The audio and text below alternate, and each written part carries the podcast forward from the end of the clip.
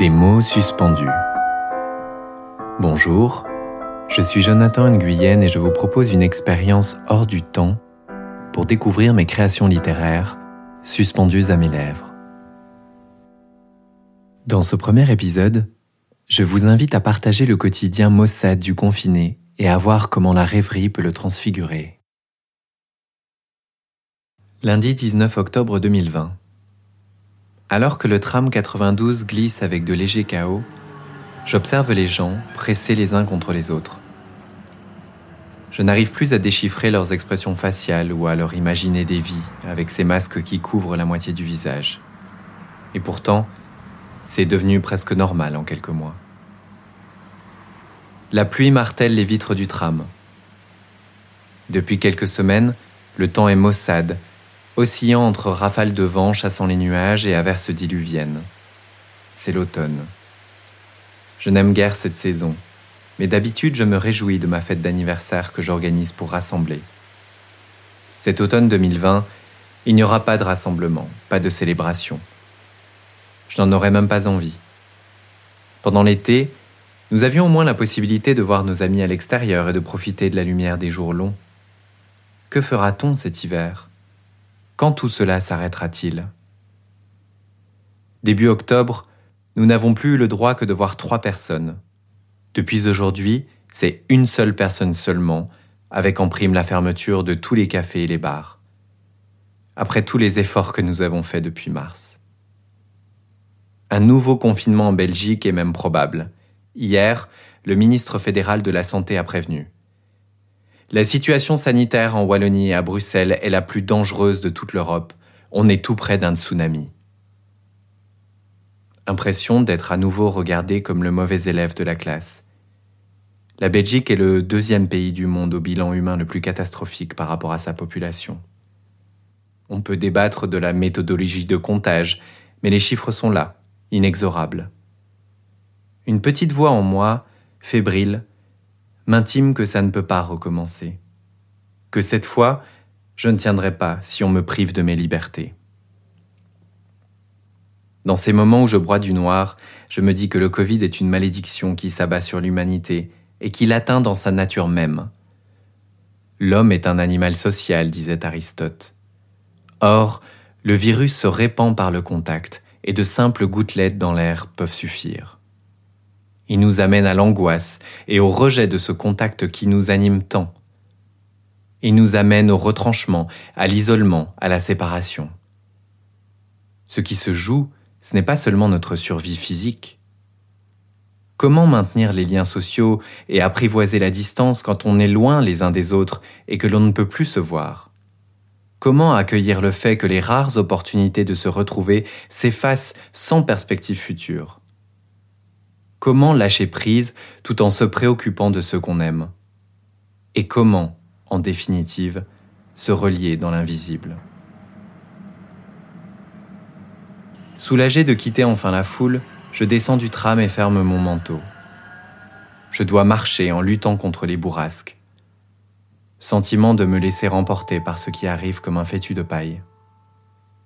Je suis en colère contre cette satanée maladie je suis là de ces statistiques anxiogènes, de ces mesures chaotiques du gouvernement, de cet impossible équilibre entre responsabilisation individuelle et mise en œuvre coercitive, de ces codes couleurs sur les cartes.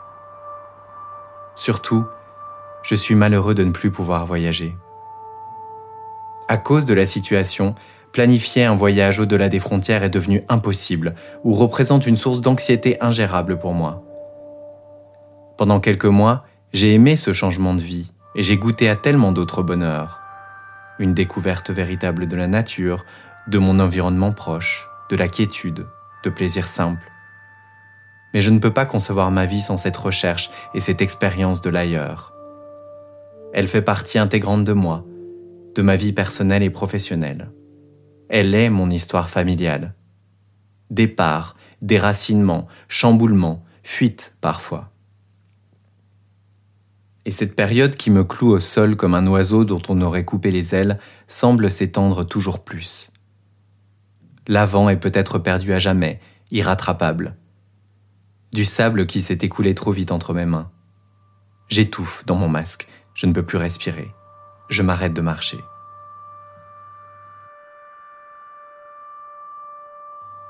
C'est alors que la mélodie de Alone in Kyoto me parvient. Je ne prêtais guère attention aux chansons qui défilaient de manière aléatoire dans mon casque, mais celle-ci me fait oublier mes pensées et le temps. Une envolée céleste après quelques notes pincées, puis un refrain doux et léger comme du coton un timide soleil d'automne qui vient chasser la brume matinale dans la forêt de bambous d'Arashiyama. Les pas discrets du visiteur du pavillon d'or qui, après s'être déchaussé, parcourt le temple et contemple son jardin aux dessins sculptés dans les graviers. Le coulissement léger d'une porte en bois qui ne laisse rien entrevoir de l'intérieur d'un restaurant. Le froissement d'un tissu au passage furtif d'un kimono dans une ruelle faiblement éclairée. À ce moment précis, des souvenirs me reviennent, fugaces et évanescents d'abord, puis plus intenses et pressants. Ils se bousculent, ils demandent à être entendus. Mes sens et sensations se mélangent comme dans une synesthésie, à nouveau affûtés, prêts à être touchés, submergés par l'altérité de ces lieux qui me sont inaccessibles. Les eaux émeraudes du lac d'Annecy, calmes au petit matin, face aux montagnes déchiquetées où s'évaporent les dernières neiges. Les fragrances boisées et cuirées de l'oud qui imprègnent les vêtements, les chevelures et les lieux de Dubaï. Le paisible village andalou de Grazalema, aux maisons blanches perdues dans les montagnes rocailleuses. Les gratte-ciels de Tokyo et de New York qui me font sentir minuscule et grandiose à la fois l'or scintillant des statues et les jets d'eau magistraux du château de Peterhof à Saint-Pétersbourg. La brume d'une chaude journée d'août sur notre peau alors que nous avançons sur la muraille de Chine qui serpente à perte de vue. La fraîcheur et l'intensité d'un thé à la menthe savouré sur un toit surplombant la médina de Marrakech. Les paysages désertiques et lunaires du volcan Teide à Tenerife qui semble provenir d'une autre planète. Le recueillement des grandioses monastères orthodoxes perchés sur le mont Athos depuis le Xe siècle. Et puis, cette exaltation à traverser Bangkok sur un tuk-tuk aux couleurs criardes où j'ai bien cru que ma dernière heure était arrivée. Ces frissons lorsque j'entends les cloches de l'église du Saint-Sépulcre se mêler à l'appel à la prière d'un muezzin à Jérusalem. C'était moi à admirer le sable fin qui serpente dans le vent, de dune en dune, dans le désert d'Oman. Et ce sentiment de n'être qu'une infime partie du grand tout face à deux millions d'années d'existence. Ce bonheur de déguster les spécialités du Vietnam et ce sentiment de devenir mon pays d'origine à chaque nouvelle bouchée. Toutes ces évocations sont de véritables tableaux gravés dans mon esprit. Et pourtant, au quotidien, je ne prenais pas assez le temps de me remémorer ces tourbillons de sensations ou d'en partager la saveur.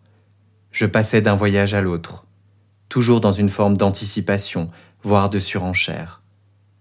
Il y a urgence, je le sens, à utiliser le précieux temps présent pour changer de perspective, pour prendre le temps, pour oser mieux me connaître et me faire connaître.